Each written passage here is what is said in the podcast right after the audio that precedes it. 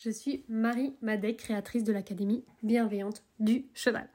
Après un long cursus universitaire, en éthologie notamment, je suis devenue formatrice et coach relationnel équin. J'aide les propriétaires de chevaux sur quatre points. Créer une relation de confiance et harmonieuse avec leur cheval, avoir une connexion forte qui permet de faire de la liberté, ressentir une complicité et de la sécurité en extérieur, se comprendre mutuellement et prendre du plaisir ensemble. Si vous êtes à la recherche de compréhension, de stratégies pour réussir avec votre cheval dans la bienveillance et que vous aimez vous dépasser et évoluer, ce podcast est pour vous.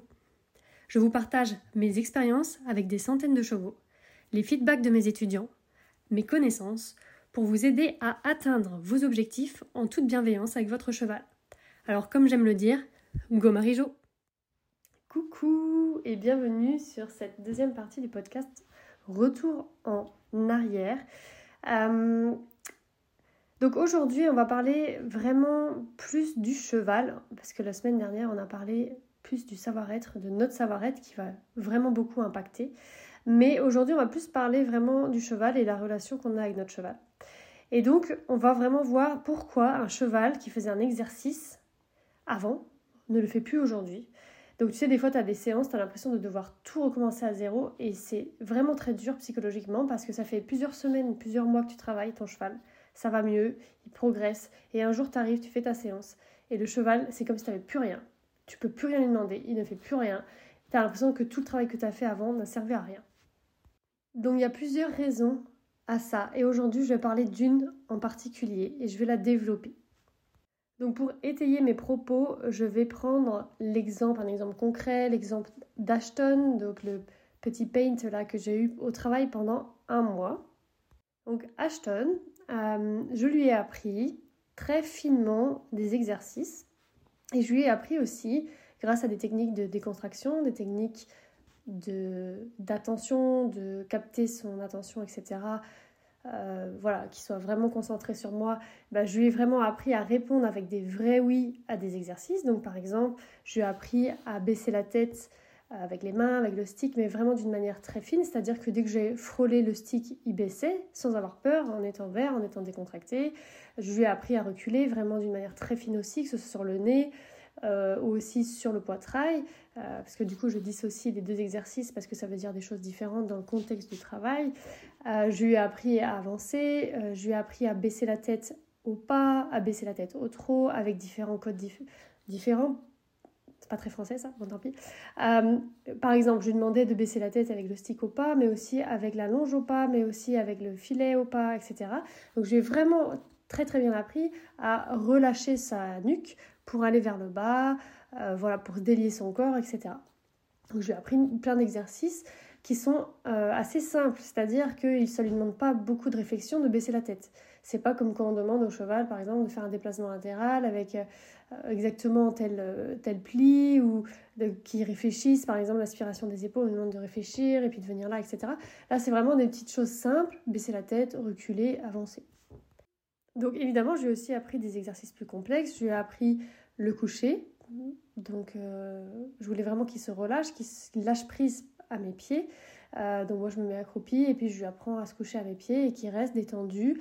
Et là il s'est même allongé une fois euh, complètement. Et donc on pourrait considérer que ce cheval-là, donc au bout de 15 jours, donc de 15, on va dire plutôt 20 jours, il était vraiment très fin, détendu. Donc quand je demandais quelque chose, j'avais des oui.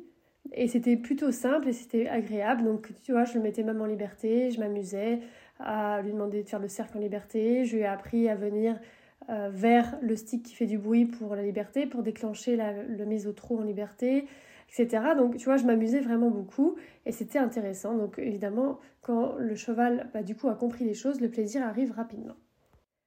Donc est-ce qu'on peut dire que le travail était bien fait?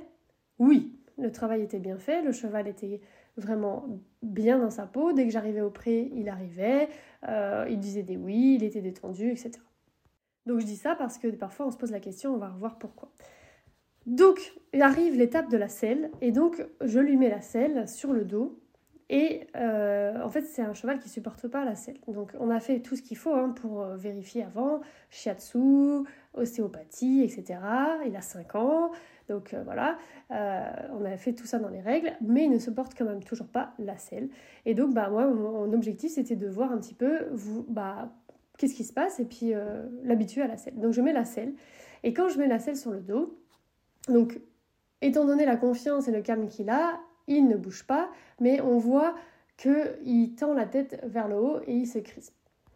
Et là, j'ai essayé de lui demander, bah, baisser la tête, pour lui dire, bah tiens, euh, reviens là, parce qu'il était hyper focus celle. Je parle des fois des focus, si c'est ton premier podcast, tu connais peut-être pas, mais écoute les autres. Euh, je regarde tout le temps le focus du cheval, sur quoi il est attentif. Et là, donc, hyper focus sur la selle. Donc, complètement ailleurs, plus connecté à moi ni à son corps. Donc, je me dis, bon, bah, je vais le, le remettre dans son corps, je vais lui demander de baisser la tête. Impossible de baisser la tête. Donc, je lui dis, bah, regarde-moi alors si t'arrives pas à baisser la tête. Impossible de lui demander de me regarder. Il était complètement rouge avec cette selle et donc c'était impossible pour lui de pouvoir se concentrer ou faire des exercices. Donc, est-ce que à ce moment-là, c'est un retour en arrière? Est-ce que ça remet tout en question ce que j'ai fait? Est-ce que ça veut dire que avant, il savait pas baisser la tête? Vraiment, non. C'est juste qu'il est rouge. Il n'est pas jaune. Il est rouge. Quand le cheval est vert, il est disponible. Quand le cheval est jaune, il a des émotions, mais il peut répondre si on insiste un peu et qu'on est leader. Quand il est rouge, il ne peut rien faire, il est plus là. Donc, c'est problématique parce qu'on ne peut rien faire avec un cheval rouge. C'est là qu'on va placer du coup le être. On peut rien faire, donc on va être. Et c'est là qu'on va placer euh, l'instant présent, la cohérence cardiaque, tous les, tous les outils euh, de savoir-être qu'on peut avoir dans la poche, en disant bon bah voilà, voilà on va le calmer, l'empathie, etc. Tout plein d'exercices comme ça. Et on va essayer avec en étant, juste être, à, pouvoir apaiser notre cheval, en tout cas le ramener du coup du rouge au jaune. Voilà. Après, il y a plein de techniques. Euh, avec Ashton, j'ai testé pas mal de petites choses. J'ai testé aussi d'enlever la selle, repasser le cheval dans le verre, redemander des exercices. Et donc, si j'enlevais la selle, tout de suite, j'avais le cheval d'avant. Donc, du coup, dans une même séance, je pouvais avoir le cheval d'avant et le cheval d'après. à une seconde près, à une condition près, c'était la selle. Mais ce n'est pas toujours aussi évident à voir parce que des fois vous arrivez, votre cheval est comme ça, dès que vous arrivez, il est déjà énervé et vous arrivez à rien du début à la fin de votre séance parce que le facteur n'est pas un facteur que vous pouvez enlever. Ça peut être à cause de, je sais pas moi, des travaux qui est à côté, un des chevaux qui s'est éloigné ou qui est parti. Ça peut être, voilà, même une condition que vous ne voyez pas et donc vous savez pas sur quoi vous pouvez jouer. Donc pour Ashton, la question était du coup comment faire pour repasser du rouge au jaune avec la selle? Et euh, du coup, on a fait des alternatives. On a fait euh, avec une selle euh, tapis cru, voilà, ça s'appelle comme ça, un tapis cru. Et là, il arrivait à être jaune. Donc il était jaune, donc pas vert. Donc ça veut dire que quand il baissait la tête, c'était, il faisait, mais j'avais plus besoin d'insister. C'était pas aussi dispo et fluide. Euh, j'avais plus besoin d'être encore plus présente, c'est-à-dire d'être vraiment très très très très calme quand je lui demandais pour contrebalancer que moi je sois très verte et lui jaune pour qu'on arrive à avoir quelque chose.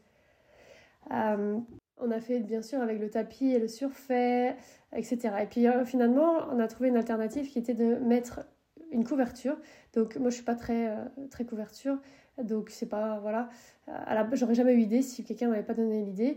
Et en fait, comme le but c'est d'habituer l'habituation c'est long et donc on va pas lui laisser la selle sur le dos toute la nuit et donc bah on a mis la couverture et en effet après j'ai réussi à avoir la selle sur le dos et avec un cheval jaune et donc on a pu commencer à discuter et dire bon bah voilà regarde la selle ça va nanani nanana, faire euh, du travail vraiment plus euh, bah, pour l'habituer et puis le faire pratiquer des exercices avec la selle qui se rende compte que tout va bien.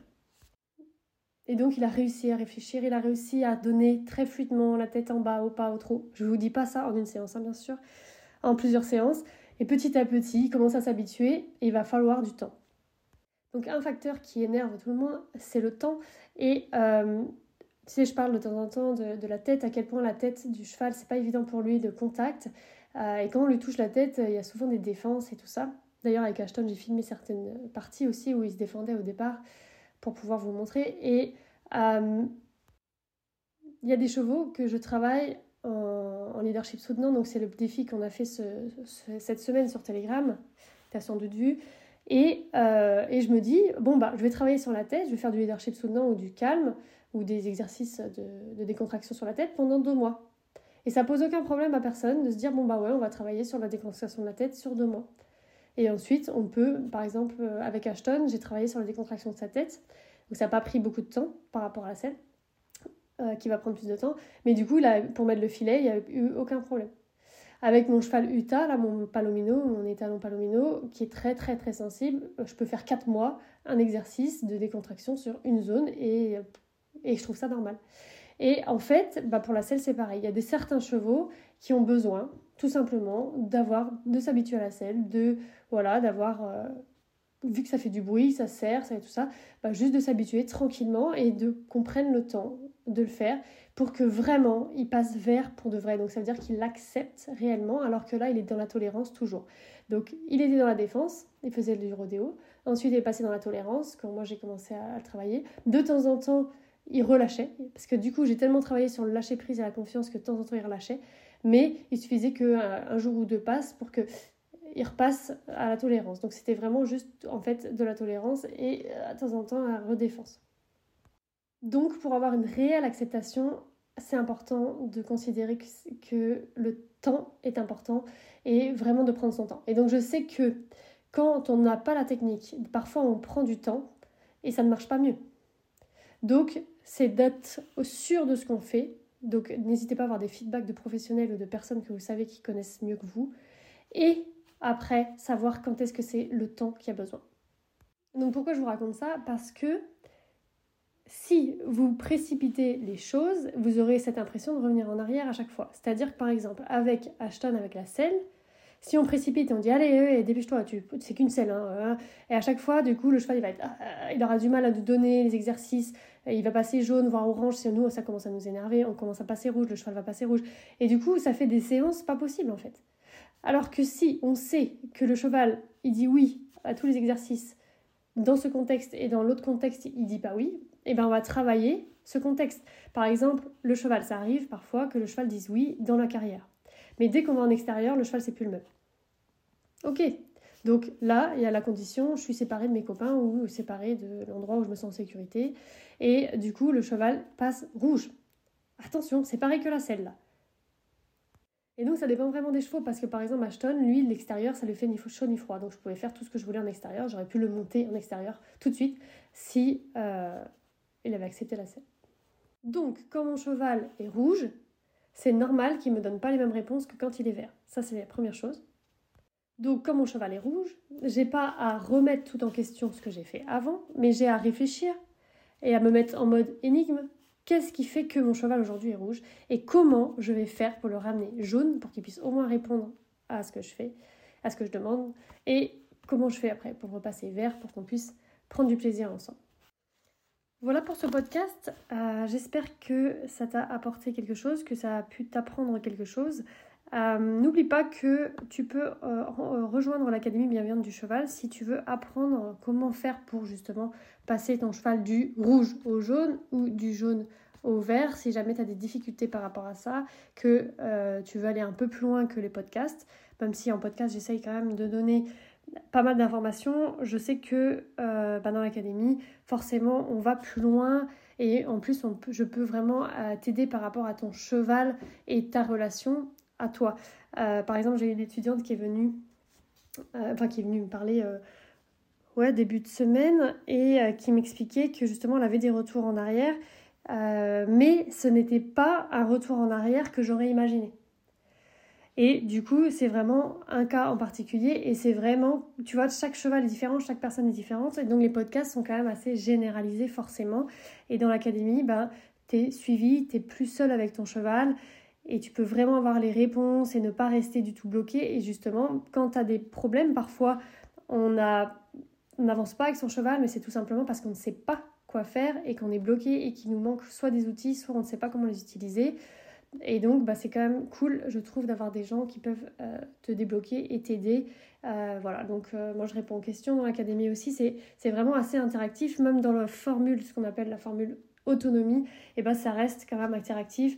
Euh, il y a le canal Telegram où tu peux poser tes questions, il y a sur la, plateforme, tu peux poser tes questions, tu peux, on peut s'appeler aussi, il n'y a, pas de frais supplémentaires hein, quand j'appelle les personnes et qu'elles m'appellent, etc. Donc voilà, euh, ça, ça, pour moi, c'est vraiment un endroit où tu peux te sentir bien et surtout si tu as des... Bah justement là, on parle des retours en arrière, c'est pour ça que je t'en parle parce que je sais ce que c'est quand tu te sens comme ça mal parce que tu comprends pas ce qui t'arrive, tu as, beaucoup travaillé et pourtant ça ne fonctionne pas.